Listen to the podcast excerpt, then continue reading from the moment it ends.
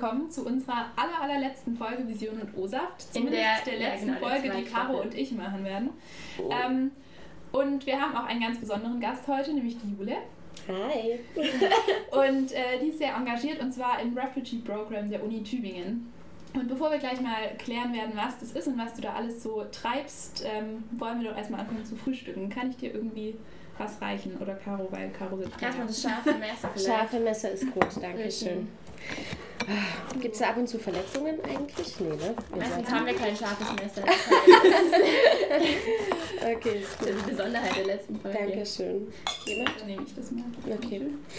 Hm. So. Ist es normal, um die Zeit Brötchen zu frühstücken unter der Woche oder bist du der Müsli-Mensch? Hm, Ich bin tatsächlich der Müsli-Mensch, weil es früh einfach schneller geht und sich irgendwie auch vitaler anfühlt. Wisst ihr? Also so diese, ja, so diese Illusion, dass ein Apfel drin ist, das hilft schon ganz viel äh, und ähm, macht so diesen, diesen ja, Obsteffekt, dass man direkt sofort total frisch da ist. Es gibt so viele Leute, die gar nicht frühstücken. Kann ich überhaupt nicht verstehen. Glaub, Ja. Dann hätte mein Tagesanfang gar keinen Sinn mehr. Es, es ist ja auch völlig ungesund und überhaupt und alles. Ich mache diesen Gartenkräuter auf. Ja, Ja, und Genau. Alles gern aufmachen. Ja. Nee, tatsächlich, meine beste Freundin ist so der totale Anti-Frühstücksmensch. Und dann sind wir aber mit ihr in Urlaub gefahren und haben ihr gezeigt, wie das mal aussehen kann, wenn man äh, Gemüse schneidet früh und Eier kocht und so. Und dass das richtig toll sein kann. Aber als, mehr als ein Brötchen kann sie sich nicht durchringen. Okay, ich frühstücke ja normalerweise auch nicht, aber einfach, weil wenn ich direkt nach dem Aufstehen was esse, kriege ich halt Ja. nach zwei Stunden spätestens wieder Hunger, egal was ich esse. Dann kann ich auch gleich nach zwei Stunden essen. Du Macht musst bei das- mir tatsächlich keinen Unterschied. du bist wahrscheinlich dann eher der Brunch-Typ. Du musst es Ja. so ausdehnen. ich liebe Brunch. Ich könnte auch den ganzen Tag nur essen, nur nicht direkt nach dem Aufstehen. Mhm, mhm. Sehr gut. So, Ja. aber jetzt ähm, erstmal nochmal zu dir. Mhm. Also was genau machst du eigentlich? Na, wa warum sind wir hier? Was machen Genau. wir überhaupt? Ähm, genau, also ihr habt mich ja eingeladen, weil ich für das Refugee-Programm der Uni Tübingen arbeite. Mm, Und Kau ruhig erst fertig. ja, genau, das ist diese. Sache mit dem Kauen und dem, ja, ähm, genau, und ähm, ich arbeite als äh, äh, wissenschaftliche Hilfskraft im Student-Programm. Das bedeutet ähm, Studierendeninitiative Internationales Tübingen. Das verbirgt sich hinter, diesem, hinter dieser Abkürzung mit dem Schwerpunkt äh, MMF, also Menschen mit Fluchthintergrund. Das heißt, wir wollen so ein bisschen ein Angebot schaffen für geflüchtete Teilnehmer, die äh, jetzt schon Teil dieses Refugee-Programms äh, sind. Genau. Das sind ganz unterschiedliche Sachen, die wir da machen. Also zum einen gehen wir auch in den Deutschunterricht, unterstützen die Deutschlehrer. Manche von uns machen sogar ein eigenes Tutorium und versuchen so Stoff noch mal ein bisschen nachzuarbeiten. Ähm, ich betreue mit einer Kollegin, mit Ellie zusammen ein Buddy-Programm. Das ist eine ganz tolle Sache, weil wir gedacht haben, jeder Teilnehmer freut sich, wenn er quasi einen ortskendigen Tübinger an die Hand bekommt, der ihn auch so ein bisschen begleitet, sei das mal ein Bier trinken zu gehen, in der Mittagspause in die Mensa oder vielleicht auch mal zu einer Studienberatung zu begleiten. Ähm, genau, dazu kommen natürlich ein Haufen organisatorische Sachen, wie das immer so ist, ja, aber das ähm, gehört dazu, ist auch wichtig. Und was wir auch machen und was immer sehr viel Spaß macht, wir machen Ausflüge mit den äh, Geflüchteten. Und ähm, gestern zum Beispiel waren wir in unserer schönen Landeshauptstadt in Stuttgart, sind bei minus 10 Grad durch die Stadt gedackelt. ja, ich kann mir fast nichts vorstellen. Ähm, aber tatsächlich hat es den Teilnehmern einfach richtig gut gefallen. Wir waren im Europahaus in Stuttgart, in der Landeszentrale für politische Bildung und haben dort äh, gelernt, wie die Europäische Union funktioniert. Und haben das gemacht anhand eines Planspiels. Also wenn man eben, vielleicht erinnert ihr euch an euren äh, äh, Politikunterricht in der Schule, ja, du sitzt dann halt da und lässt dir erzählen, okay, so funktioniert jetzt die Europäische Union. Und das war einfach super, weil wir haben ein Spiel gespielt und es war interaktiv, man konnte selber Gesetze verabschieden. Das war ganz toll und es hat den Leuten echt richtig Spaß gemacht. Also was der Gedanke hinter diesen Ausflügen ist, ist einfach, das, den Unterrichtsstoff ein bisschen fasslicher zu machen, ein bisschen doppelt zu vermitteln sozusagen. Und ähm, ihr macht es mit Schülern zusammen, oder? Wenn du jetzt sagst, ihr geht auch, also ihr unterstützt die Deutschlehrer, das, sind das Schüler oder Studenten? Also das sind alles erwachsene Menschen Okay. erstmal. Aber ach, Deutschlehrer im Sinne von Integrationskurs. Genau. Okay. genau, genau. Also das ist, dieser Refugee-Kurs ist zu einem sehr großen Teil sprachlich äh, angebunden. Also es geht um Sprachvermittlung, weil alle unsere Teilnehmer mindestens B1 Deutschniveau nachweisen mussten, um den Kurs anzufangen. Aber um an der deutschen Universität studieren zu können, muss man ja äh, mindestens äh, diese DSH-Prüfung bestehen können. Also diese ganz übergeordnete Deutschprüfung, die es da gibt. Und das ist das, was wir machen. Also dieser Refugee-Kurs ist dazu gedacht, diese Menschen auf ein Studium an einer deutschen Universität vorzubereiten. Und das bedeutet zum großen Teil natürlich Sprachvermittlung, weil ohne geht nicht. Ja? Einfach weil das eine Bewerbungskondition ist für internationale Studierende. Aber natürlich auch interkulturelles Training. Ja? Ähm, wir haben so ein, so, ein, so ein Fach, das heißt interkulturelle Kommunikation. Da geht es so ein bisschen darum, hä, was hat es mit Weihnachten auf sich? Wieso rasten die Deutschen da so aus? ja? Oder so Sachen wie, okay, ähm, was, was passiert da eigentlich gerade mit der AfD? Ja, also wir versuchen da, wir haben uns fest vorgenommen, dass wir keine Tabuthemen etablieren, dass wir keine Auseinandersetzungen scheuen wollen, sondern dass wir wirklich echt und am Menschen dran irgendwie da arbeiten möchten und das funktioniert richtig gut, muss ich sagen. Also gerade in diesen interkulturellen Trainingsstunden kommt es immer wieder zu ganz großen Auseinandersetzungen. Die großen Fragen, ja, Kant, was ist da los? Aber ähm, ja, also das, das Konzept geht richtig gut auf, habe ich das Gefühl. Seit wann gibt es das Programm? Das ist dieses Semester gestartet, Mhm. oder? Genau, wir haben angefangen im September 2016. Also noch ein bisschen vor der eigentlichen Unibeginn, aber im Prinzip ist es angelegt auch an die Semesterzeiten und geht jetzt bis Juli. Ja, dann sind die Abschlussprüfungen, wir machen noch eine nette Abschlussfahrt und dann starten wir direkt wieder mit einem neuen Kurs, der jetzt auch schon bewilligt worden ist. Wir freuen uns sehr. Ähm, Das ist ja auch immer eine Frage des Finanziellen. Genau, aber dann geht es direkt weiter. Cool. Und bevor du angefangen hast, da mitzuarbeiten, was hattest du für Erwartungen an das Ganze oder irgendwie vielleicht auch ein bisschen Ängste, wie du mit den Menschen umgehen sollst oder kannst, weil ich meine, der Hintergrund, den die mitbringen, das ist ja einfach was komplett anderes als Ja. so wie wir hier aufgewachsen sind. Das stimmt auf jeden Fall. Ich habe vorher natürlich schon ganz viel, und das mache ich auch immer noch, ähm, mich in, äh, in meiner Freizeit mit äh, geflüchteten Menschen beschäftigt. Also versucht da so ein bisschen zu helfen, einfach an allen Ecken und Enden. Und wovor ich wirklich am meisten Angst hatte, war einfach auch eine Sprachbarriere, weil ähm, ich habe das mit meinem damaligen Mitbewohner zusammen gemacht und er konnte halt fließend Arabisch. Das hat uns ganz viel Stress einfach abgenommen, weil ich habe dann nur ja, bei der, beim BAMF an, also beim Bundesamt für Migration angerufen und habe das geklärt und er hat simultan übersetzt und dadurch hat es super funktioniert. Aber ich habe mich halt auch immer gefragt, wow, was passiert, wenn das irgendwie nicht mehr klappt. Ja? Ähm, ich hatte so, aber weil ich vielleicht auch schon ganz viel mit ähm, geflüchteten Menschen vorher gearbeitet hatte, keine Berührungsängste in dem Sinne.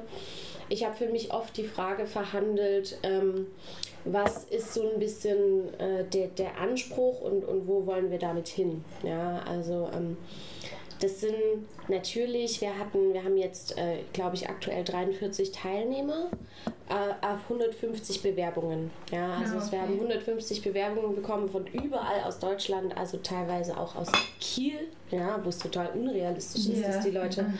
anreißen. Aber es war wirklich, ähm, es hat so Wellen geschlagen und ähm, die Uni Tübingen ist da halt auch einfach ein Pilotprojekt. Ja. Also das gibt es so in der Art noch nicht an anderen Universitäten. Ähm, und deswegen ist es natürlich schon ein Privileg, Teil dieses Kurses zu sein. Ja?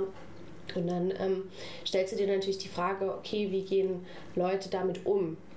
Also ähm, wie, wie, wie, ähm, wie, wie dankbar sind die, wie engagiert sind die. Und das ist aber innerhalb der ersten Woche komplett verschwunden, ja, weil einfach ich nie wieder oder noch nie in meinem Leben eine Studentengruppe getroffen habe, die in der Art und Weise zusammengearbeitet hat für ein gemeinsames Ziel. Ja, also wenn man sich so an erst die Gruppen erinnert, ja, gehen wir ins Asmara, hm, okay, Mhm, machen ja. wir halt so, ne? Und dann war dort, wir hatten vor der, bevor der Kurs angefangen hat überhaupt, hatten wir noch so einen Einstufungstests, Online-Tests. Und ähm, wir haben auch Facebook-Gruppen und da hat äh, unsere Chefin, die Frau Rubers, reingeschrieben in die Gruppe, ähm, hey Leute, es haben sich drei Leute noch nicht angemeldet für diese Online-Prüfung, macht das mal bitte noch, ja, ist wichtig. Und diese Teilnehmer sind einfach unter diesem Beitrag so ausgerastet und haben gesagt, ja, ihr müsst es unbedingt machen, das ist total wichtig, wir arbeiten da alle dafür und das wird total cool und so. Und das war so, krass, okay, heftig, was kommt da an Motivation? Das war so heftig für mich zu erleben. Ja, also Menschen, die irgendwie ein Jahr da sind, ähm, in, in Massenunterkünften gelebt haben, ohne Trennwände, sondern einfach in einer Turnhalle mit 150 anderen Leuten und sich die Kopfhörer reingesteckt haben und einfach Deutsch gelernt haben. Ankro. Und die sprechen jetzt, also man kann nicht sagen wie Deutschmuttersprachler, ne? aber ich kann mit denen über alles reden. So. Und das ist kein Problem. Und das hat mich so beeindruckt nachhaltig, dass ähm, diese, diese Anfangszweifel da sehr, sehr schnell verschwunden sind, einfach im, im Umgang mit den Menschen. Klar, am ersten Tag haben wir so ein bisschen Kennenlernspiele gemacht, mhm. ja. Und dann hast du so ein flaues Gefühl im Magen, uh, was passiert? Mhm. Mögen wir uns? Und wenn nicht, oh, dann hast du es am ersten Tag gleich verschissen. Aber ähm, das war wirklich insofern eine total positive Erfahrung, dass es diese Gefühle gar nicht gab. So irgendwie. Das war total schön. Ich stelle dir schon mal die Frage, wenn du noch glaubst. Ist gut, ja. Die mich als nächstes interessiert. Und zwar, ich meine, das mit, ähm, dass so viele Flüchtlinge zu uns kamen, hat etwa angefangen vor zwei Jahren. Mhm. Richtig. Und ähm, wie bist du darauf gekommen? Also ich meine, natürlich hat es in den Medien unglaublich hohe Wellen geschlagen und jeder hat es irgendwie mitbekommen mhm. und jeder hatte vielleicht so eine Art von Mitleid, auch wenn es das Ganze jetzt so bala banalisiert. Ja. Aber ähm, dann wirklich zu sagen, hey, ich engagiere mich jetzt, ich mache da was für und das interessiert mich, das geht nicht einfach an mir vorbei, das gibt es zwar, aber mich tangiert es nicht, ja. ist ja schon eine Entscheidung, die man irgendwo treffen muss und auf irgendwelchen Grundlagen. Und wie war das bei dir? Ja, ähm, gute Frage. ähm, das war mehr oder weniger so ein schleichender Prozess, der da tatsächlich kam. Also es ist ähm, so, dass ich von meiner ähm, Orientierung her äh, sei es politisch oder gesellschaftlich, äh, sowieso ähm, davon überzeugt bin, dass ein äh, Miteinander immer besser funktioniert als ein Gegeneinander, mhm. um das ganz grundlegend auszudrücken. Mhm. Ähm, und dann war das, ein, ein, wie gesagt, ein Prozess. Wir haben ein anderes äh, cooles Projekt, worüber wir heute nicht sprechen, ist das Foodsharing-Projekt in äh, Tübingen, wo ähm, einfach äh, Lebensmittel, die eigentlich weggeschmissen werden würden, nochmal verteilt werden. Mhm. Das ist auch etwas, was ich mit meinen Mitbewohnern zusammen gemacht habe. Und wir hatten vom GER, dem Bäcker in der Weststadt, äh, die, die Erlaubnis, quasi dort Brot abzuholen, einmal in der Woche und süße Stückchen und alles, ja. Und ähm, haben dann äh, da unsere WG damit versorgt, wurden, haben in einem Haus gewohnt, wo noch vier andere WGs waren, haben denen auch Brot mitgebracht, den Nachbarn noch Brot mitgebracht. Ja, Aber es war so viel Brot und so viele süße Stückchen, dass wir, also ein ganzer Raum voll, ja, eure Küche, ja, ein voller süßer Stückchen, die alle mega gut waren, mega lecker, aber halt irgendwie nach deutschem Recht nicht mehr verkauft werden dürfen. Und ähm, wir haben uns halt gefragt, hey, was machen wir denn damit? Also irgendwie, das kann ja nicht sein, dass wir das wegwerfen. Aber wir kannten keine Menschen mehr, denen wir es hätten geben mhm. können. Äh, und hatten noch nicht mehr die Kapazitäten, das zu verteilen. Und dann ist ähm, in der Weststadt auch bei uns im Schleifmühlenweg diese Erstaufnahmeeinrichtung ähm, gekommen. Also ich weiß nicht, ob ihr das kennt, diese Con Containerbau. Ah doch, ganz hinten, gell? Genau. Richtung Feld. Mhm. Genau, genau, genau, Richtung Feld da hinten. Und ähm, dann war das so, dass ich mit meinem Mitwohner das abgeholt habe und wir haben uns gedacht, hey, da sind jetzt noch 20 Schokocroissants, warum die da nicht einfach mal vorbeibringen? Und dann sind wir da hingefahren und haben denen einfach 20 Schokocroissants ja, gebracht. Cool. und ähm, wie gesagt, dadurch, dass mein Mitbewohner wirklich gut Arabisch spricht, war das... Ähm, irgendwie auch nochmal leichter, dahin mhm. zu gehen, ja, weil ähm, die Geflüchteten uns im Nachhinein auch selber erzählt haben, ja, da waren halt schon mal so ein paar Großeltern auch da, also ältere Semester, mhm. ja, aber die konnten halt weder Englisch noch Arabisch oder irgendwas. Ja. Die haben dann natürlich Kuchen mitgebracht und haben gelächelt ja, und gemacht und so. Mhm. Also total süß, ne? Da sieht man mal wieder, mhm. Tübingen ist ein Elfenbeinturm, ja, sagen wir immer. Ähm, aber es war halt einfach schwierig, da wirklich in eine Interaktion zu kommen, weil einfach die Sprache fehlt. Und dann ist es und dann ist es losgegangen, dass wir da jeden Mittwoch waren wir da zum Frühstücken, haben Sachen mitgebracht, haben uns hingesetzt mit allen, haben erzählt, okay, was passiert, was bewegt euch, was funktioniert nicht, was können wir dagegen machen. Ja, wir haben Sommerfeste dort gefeiert, die super schön waren, ja, weil man da eben auch einfach Sachen so ein bisschen anleiten kann, die nicht unbedingt auf Sprache basieren. Also malen, musizieren, tanzen. Mhm. Ja, das hat alles super gut funktioniert und ich muss sagen, uns hat es auch unglaublich, oder mich hat es unglaublich bereichert. Ich habe das Gefühl, klar, ich habe super viel investiert. Das ist ein Kraftaufwand, das ist ein mhm. Zeitaufwand, das ist auch eine psychische Belastung, sagen mhm. wir es so. Aber was ich an syrischem Essen gegessen habe, der Hammer. Ja, der Hammer einfach. Reis mit Pistazien, da könnte ich mhm. träumen. Ich habe geträumt von diesem Essen. Nein, Quatsch, so meine ich das natürlich nicht. Aber es ist unglaublich, was. Ähm, da an Dankbarkeit zurückkommt, was da an, wenn, wenn man dieser Hilflosigkeit so ein Stück begegnen kann, das gibt einem unglaublich viel zurück auch. Ja, also das, ist unglaublich erfüllend. Von daher könnte man fast sagen, dass ich das mache, ist total egoistisch, ja, weil ich einfach äh, dieses, dieses Glücklich, Glücklichkeitsgefühl da für mich mitnehme. Ja, also diese diese Frage, okay, wofür, wofür kämpfst du und wofür arbeitest du? Und ich glaube, wenn die, wenn die Kiddies dann sich freuen wie nichts auf der Welt, wenn die irgendwie zu Weihnachten dann, ähm, da habe ich so, ne, so, so äh, quasi Plastikschmuck, den habe ich mit meiner Schwester gebastelt, als wir fünf Jahre alt waren, ja. Mhm. Und das ist für die das Größte auf der Welt. so, ja. Oder ganz, ganz pragmatische Sachen, wenn man beim Arbeitsamt endlich mal so einen Kampf gewinnt, ja. Wir haben den Beleg aber eingereicht. es ist mir egal, mhm. ja. Und er dann sagt, naja gut, okay, hm, alles klar, dann äh, machen wir das jetzt irgendwie. Also das, das sind so dann die, die kleinen Erfolge, mhm. die es dann auch machen, irgendwie. Muss man dazu sagen, das ist jetzt bei, bei unseren Teilnehmern vom Kurs nicht so das Problem, in Anführungszeichen. Da streiten wir sehr wenig mit dem Arbeitsamt. Im Gegenteil, da muss man sagen, gerade hier in Tübingen, die haben uns gut unterstützt. Ähm, weil das ist halt auch immer nicht ganz einfach. Der Kurs kostet natürlich auch Geld. Wir müssen das irgendwie finanzieren. Ja. Es gibt dann so eine Ausbildungspauschale und die haben wir dann zum Glück auch bekommen. Aber also es gab halt auch Teilnehmer, die war, denen war es nicht möglich, am Kurs teilzunehmen, weil alleine eine Fahrkarte im Monat 300 Euro kostet. Mhm. Und wenn du mit 500 Euro auskommen musst, dann sind 300 Euro. Das geht nicht. Mhm. Das geht einfach nicht. Aber wir haben, glaube ich, für alles eine ganz gute Lösung gefunden. So, ähm, ja, es gibt immer so ein paar kleine Schwierigkeiten. Ähm, aber denen, denen begegnet man. Das passiert im Prozess. Das ist ja auch so das Ding. Uns gibt es noch nicht. Den Kurs gibt es zum ersten Mal, unser Team gibt es zum ersten Mal. Mhm. Es gibt keine Erfahrungswerte. Ja? Das ist auf der einen Seite total klasse, weil du kannst alles machen, wo du Bock drauf hast und was du sagst, wow, das finde ich richtig wichtig und gut. Mhm. Auf der anderen Seite fängst du immer von Null an ja, Klar, zu ja. arbeiten. Und das ist, also kostet Kraft. Ähm, aber es ist gut investierte Zeit, würde ich behaupten. Alles in allem. Wenn du jetzt von kleinen Schwierigkeiten redest, so größere Probleme sind dir nicht begegnet. Also irgendwelche Situationen, in denen vielleicht einer der Geflüchteten ganz anders reagiert hat, als man es jetzt vielleicht erwartet hätte oder so, was ja vielleicht auch ähm, ja, möglich ist, einfach dadurch, dass er ganz andere Dinge erlebt mhm. hat als wir jetzt. Und ähm, mhm. wo du halt wirklich gesagt hast, so, okay, okay das habe ich jetzt nicht erwartet und wie reagiere ich jetzt? Ja, ähm, es sind natürlich Situationen, wo ähm, teilweise Dialoge stattfinden und dann bist du plötzlich so, also so, hm, okay, schreckst du zurück, was, was hast du gerade gesagt? Mhm. Ja. Ähm, das sind aber tatsächlich, würde ich zumindest behaupten, Persönlichkeitsfragen. Ja? Also auch, man muss sich klar machen, auch diese Gruppe von geflüchteten Menschen, die wir jetzt haben, ist eine sehr heterogene. Ja?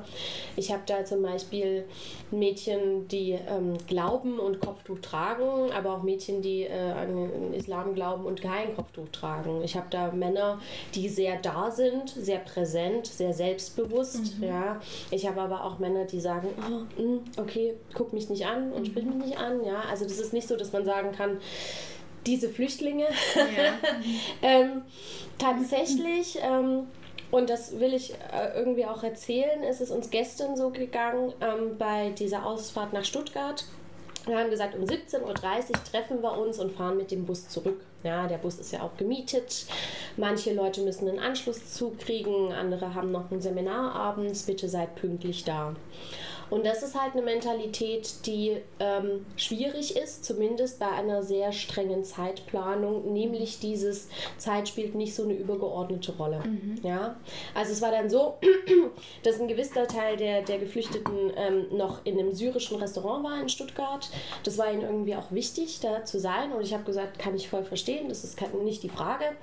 Aber die hatten irgendwie weiß ich nicht, eineinhalb Stunden Zeit und da hätte man guten Döner essen und wieder gehen können. Aber dann war es dann halt so nett dort und dann gab es noch Chai mhm. und so weiter und so fort. Und dann, weiß ich nicht, vergisst man nicht die Zeit, aber dann ist es auch nicht so wichtig, dass andere Leute auf einen warten. Mhm. Und wir als Deutsche, na, fünf Minuten vor der Zeit stehen halt dort mit mhm. äh, trippelten Fingern ja. irgendwie und also so, ne, dann, dann steigt der Blutpegel immer höher, bis er irgendwann oben zur, zur, zur Decke hinaus will. Ähm, das ist schwierig. Sage ich ganz ehrlich, weil es natürlich auch, wenn wir diese Veranstaltungen planen, ja, wir laden Leute ein, wir bitten Leute zu kommen, sei es von der Universität, sei es von irgendwelchen Museumsführern in Stuttgart, ja, und ähm, die Leute sind dann natürlich auch so ein bisschen, hä, wieso kommen da jetzt nur drei, obwohl mhm. 15 zugesagt haben? Und dann ist das einfach eine, eine mündliche Vereinbarung und das ist nicht so wichtig, ja, sondern da sind andere Prioritätensetzungen. Mhm. Aber das das ist halt was, was wir vor allem in diesem interkulturellen Training dann diskutieren wollen. Wie sieht es bei euch aus und in welchen Situationen ist das ja auch gut? Ja, also einfach auch mal sitzen zu bleiben und nicht den nächsten Termin im Nacken zu haben und einfach mal das zu erleben, was gerade gut tut. Ich glaube, das ist auch was, was wir wiederum mhm. lernen können sollten. Klar, ja. Aber ähm, in welchen Situationen funktioniert es halt auch nicht. Und äh, solche Situationen sind dann der halbe, der halbe Bus ist voll und wartet auf die andere Hälfte, die dann, obwohl sie eine halbe Stunde zu spät ist und den Bus sieht, auch nicht anfängt zu laufen oder zu rennen oder den Schritt wenigstens zu beschleunigen, ne? sondern dann wird gechillt, bis man dort zur Tür einsteigt. Und das ist so, oh, ich will euch alle erwürgen. Aber ähm, auf der anderen Seite war es halt auch so, dass als wir in diesen Museen waren, ja, die Leute total interessiert sind, super spannende Fragen gestellt haben, mhm. super dabei waren, ja, sich hinterher immer auch unglaublich bedanken für alles, was passiert. Und da muss man so verhandeln. Und ich glaube, das ist auch so ein bisschen, konzentrieren wir uns jetzt darauf, dass die eine halbe Stunde zu spät gekommen sind? Mhm. Oder konzentriert man sich darauf, dass es insgesamt ein sehr guter Ausflug war, wo wir was gelernt haben, die Teilnehmer immer was gelernt haben. Und ja, also ein bisschen Fokussierung. Ja. Es ist ja dieses, man darf ja nicht sagen, ach, es ist alles gut und es ist alles so toll, sondern man muss da auch realistisch mhm. äh, an die Sache rangehen. Ja. Ähm, aber tatsächlich, glaube ich, geht es uns da ganz gut mit unserem Kurs. Es funktioniert. Du kommst schon wieder nicht zum Essen, ne? Ja, und du hast deinen Schinken verloren. Ein Schinken über Bord. Mhm. Das ist natürlich ungünstig. Oh. Ich habe schon wieder leichte Stimmprobleme. Wir haben es wir geschafft bis zur letzten Folge. Wir haben uns regelmäßig abgewechselt. Es war einfach jedes Mal irgendjemand krank. Mhm. Und wir haben schon vor zwei Wochen gesagt, hm, wer wird's wohl? Und wir haben, glaube ich, ich glaube, du hast noch gesagt, ach Mona, mach du doch. ich bin hier da. Ja, funktioniert. Wenn das so hinhaut, perfekt. Gute Will Teamarbeit. Ich nicht sagen, aber ich bin schon froh, dass es Wow, die Liebe im Raum, direkt fassbar. Sie geht einher mit der kaputten Heizung. Mhm, das ist ja. wirklich. Ich würde mit dem Vermieter reden, das ist nicht okay. Ja, ja, da sind wir schon dran. Mhm. Ein bisschen schwierig, die mhm. Kommunikation. Ist nicht mhm. ganz so gut wie bei uns hier. ja, dann hoffentlich äh, hört der Vermieter Podcast. Ja, ich bin mir sicher, dass mein Vermieter Podcast hören wird. Was ich dich jetzt noch fragen wollte, du hattest mhm. vorher erwähnt, ihr sprecht ähm, in diesen Gruppen dann auch über Themen, die vielleicht ein bisschen schwieriger sind, mhm. wo es vielleicht auch Meinungsverschiedenheiten mhm. gibt. Und da hast du explizit die AfD angesprochen. Wie, also wie erklärt man einer Gruppe von Geflüchteten, dass es da ernsthaft Leute gibt, die sich in Deutschland besorgte Bürger nennen, weil sie Angst haben, dass alles durcheinander gebracht wird von Leuten, die gerade vor dem Krieg fliehen. Ja. Also wie, wie kann man, also wie wird das verhandelt? Wie kann man da überhaupt ja. quasi erklären und versuchen, das zu verständlich, äh, verständlich zu machen. Mhm. Also ähm, passiert ist das im Rahmen unseres Politikkurses äh, Living in Modern German Society und der Carsten Witt, der den Kurs gibt, der ist sehr fit. Ja, der kennt sich auch methodisch sehr gut aus. Und was dann passiert ist, ist, dass er ganz äh, einfach AfD, äh, Zitate von AfD-Politikern genommen hat und die den Teilnehmern präsentiert hat und gesagt hat, so, also äh, irgendwie neun von zehn äh, Migranten sind äh, kriminell, ja, oder haben einen äh, kriminellen Hintergrund, ja. Und dann haben sich die Teilnehmer angeguckt und haben gesagt, na, warst du schon mal im Gefängnis? Nee, warst du schon mal im Gefängnis? Nee, okay, na, dann wissen wir ja, ist Blödsinn. Also, ähm, es ist, ähm, äh, es ist sehr in, insofern kontrovers diskutiert worden, dass es da natürlich wirklich so ist. Also ich meine, wir als Deutsche oder, oder ähm, zumindest mir geht es so, ja, wenn, wenn mich so ein Zitat trifft, dann ähm, geht mir natürlich alles, alles hoch und ich sage, boah, was bist du für ein Mensch einfach. Aber ähm, es, es betrifft ja nicht mich in Anführungszeichen, mhm. ja, weil also ich, hab, ich bin super urdeutsch, ja, und gehöre trotzdem zur zersetzenden Materie wahrscheinlich, würde man jetzt sagen. Ähm, aber dort ist es ja wirklich so, dass die Teilnehmer die, die angesprochene Minderheit sind. Und ich mhm. glaube, diese, dieser, diese, dieser Graben, der da entsteht zwischen Aussagen und dem, was die Teilnehmer erleben und wahrnehmen, der ist einfach so groß, dass ich das Gefühl habe, die Teilnehmer können mit diesen Zitaten viel besser umgehen als ich. Ja? Mhm. Weil sie einfach, wie gesagt, ähm, jetzt zählen wir mal zu zehnt ab und wer von euch war denn jetzt schon mal kriminell irgendwie? Also das ist so natürlich eine sehr niedrigschwellige Art und Weise, damit umzugehen. Ähm, aber es ist, und das finde ich sehr gut, wir haben über Kommunikation gesprochen, es geht um den Dialog. Es geht darum, darüber zu reden. Es geht darum zu sagen, es gibt diese Menschen, die das behaupten und die das sagen, aber es geht auch darum zu verstehen, warum Menschen denn zu solchen Schlüssen kommen. Ja? Und ähm, es war ganz lustig, ja, weil ich auch, als wir zu uns zum ersten Mal getroffen haben im Kurs, das war so ein, so ein Welcome Day, wo wir in der Stadt waren und wie gesagt so ein bisschen einfach das Programm vorgestellt haben, uns kennengelernt haben. Und dann war natürlich die Frage, ach und, wo kommst du her? Und ich habe gesagt, ja, ich komme aus Sachsen. Und sie waren völlig erschrocken und haben gesagt, oh, und du arbeitest freiwillig mit Flüchtlingen. Und es war so, ja, das war so dieser Moment, wo du denkst,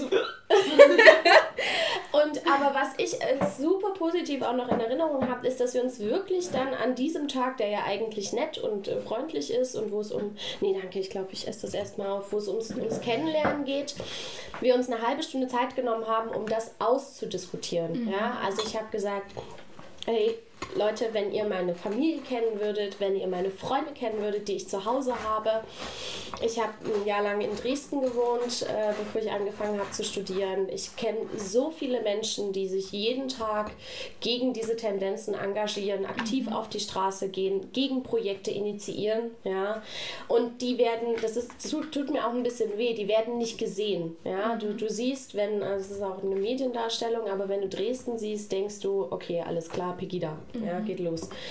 Aber ähm, de, und, und ich glaube, das ist auch das, was, was fehlt, einfach dieses, dieses Spektrum eben ein bisschen breiter aufzumachen. Es ist nicht schwarz-weiß, es gibt nicht, es gibt nicht schlecht und es gibt gut, sondern es ist halt, und das ist auch das, was wir in der Diskussion, Diskussion in Anführungszeichen, an diesem Kennenlerntag dann rausgefunden haben.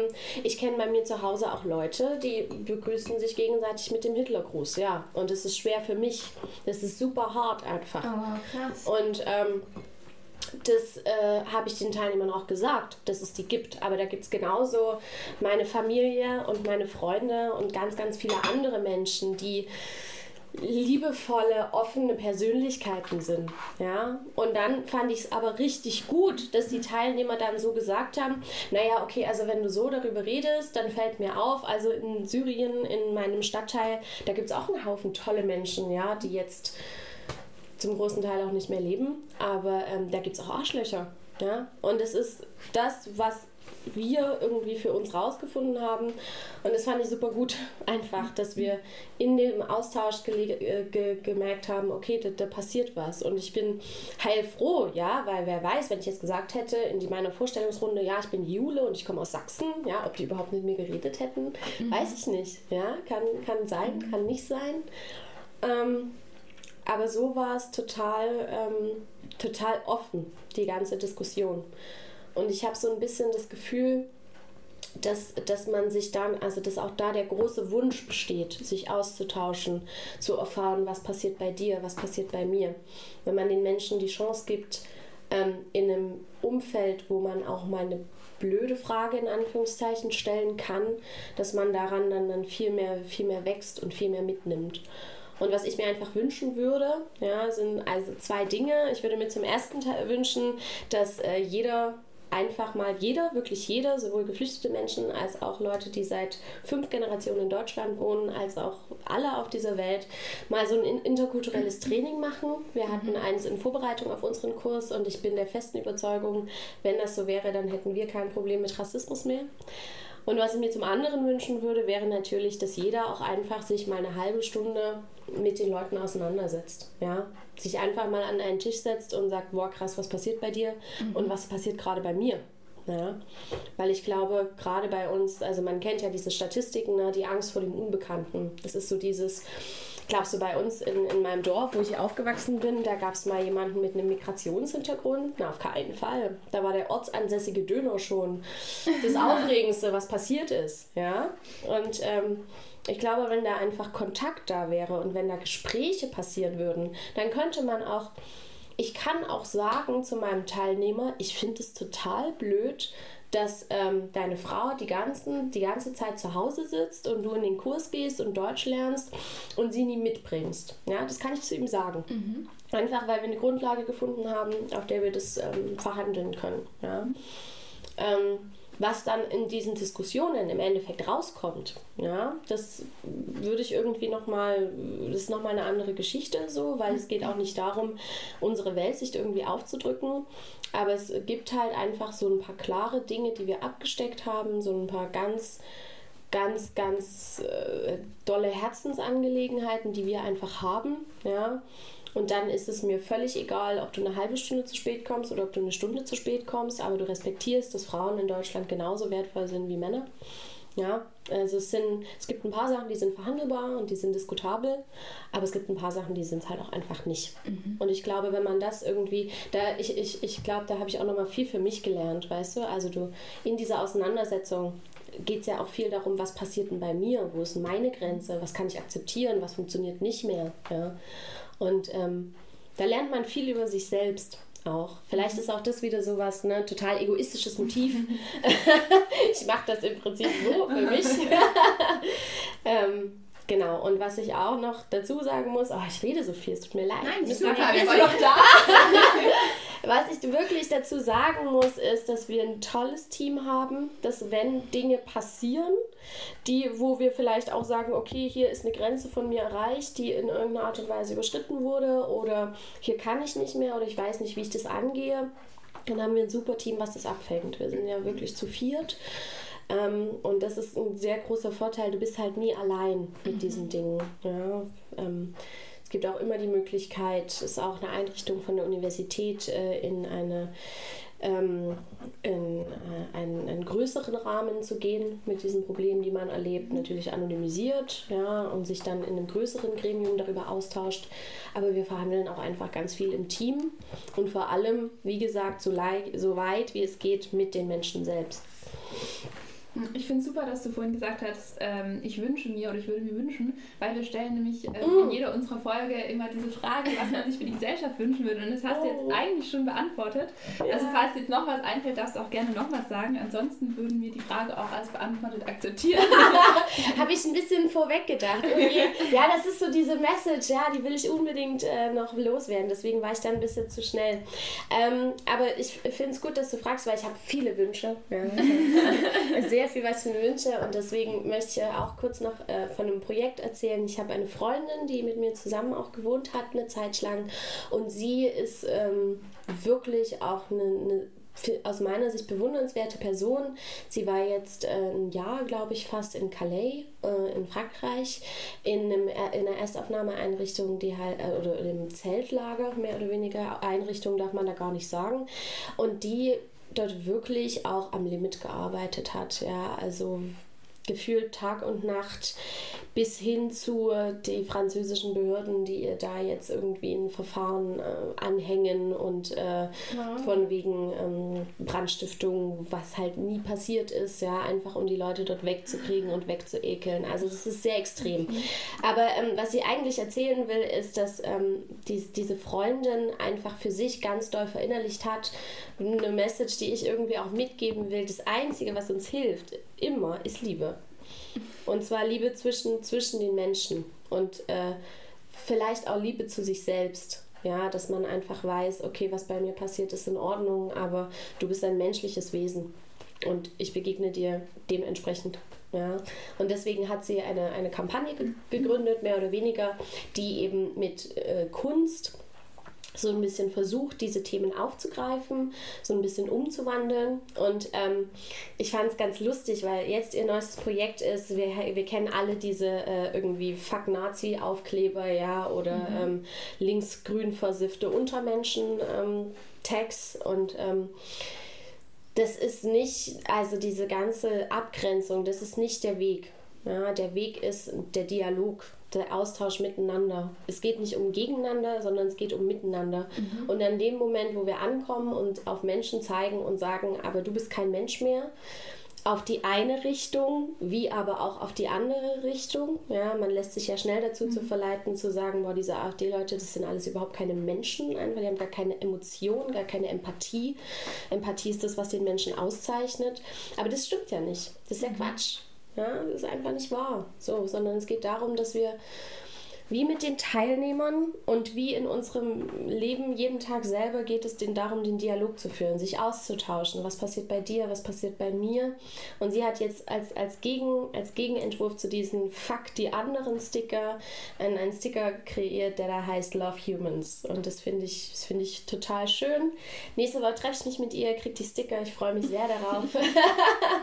ähm, aber ich finde ich find diese Betonung nicht das, was, was unterscheidet uns, sondern was haben wir gemeinsam, ja, was verbindet uns. Und das finde ich sehr schön. Ich glaube, Integration ist das Projekt der nächsten Jahre, unserer Generation, wenn man so will. Mhm. Aber Integration eben nicht nur von geflüchteten Menschen in unser System, sondern Reintegration von äh, Andersdenkenden, wie auch immer dieses Andersdenkende aussehen mag. Das schließt sich jetzt zwar nicht an die Integration an, aber an den Dialog, den du einfach schon angesprochen hast. Ich finde das eigentlich ein schönes Schlusswort für unsere ganze Staffel, weil wir auch irgendwie so zum Ziel hatten, uns einfach mit Menschen zu unterhalten, mit denen man vielleicht sonst nicht ins Gespräch kommt, andere Sichtweisen zu sehen von Leuten, die sich einfach mit Themen auseinandersetzen, die in unserem Leben eine kleinere Rolle spielen als mhm. in ähm, dem der anderen. Und ja, deshalb finde ich, fasst das eigentlich das ganz schön zusammen, was wir so hier gemacht haben, weil das ist jetzt einfach nur der allerkleinste Kreis, aber es war vielleicht schon ein ganz guter Anfang, dass wir uns einfach irgendwie andere Meinungen angehört haben. Und ja, damit würde ich sagen, schließe ich die letzte Folge der zweiten Staffel. Ja, also aufregend. Danke, dass du da warst. Danke, ja, dass ich da sein durfte. Es Danke auch an jeden, der sich das jemals angehört hat. Und wir hoffen natürlich, es geht in eine nächste Staffel. Wir sind gerade noch am Aushandeln, ob wir dann einen Nachfolger bekommen, der das Ganze weiterführen wird. Und ja, sollte das so sein, freuen wir uns auf ganz, ganz viele spannende andere Themen, die wir jetzt nicht die Möglichkeit hatten zu besprechen. Und ja, nochmal danke an dich und damit tschüss an unsere Hörer.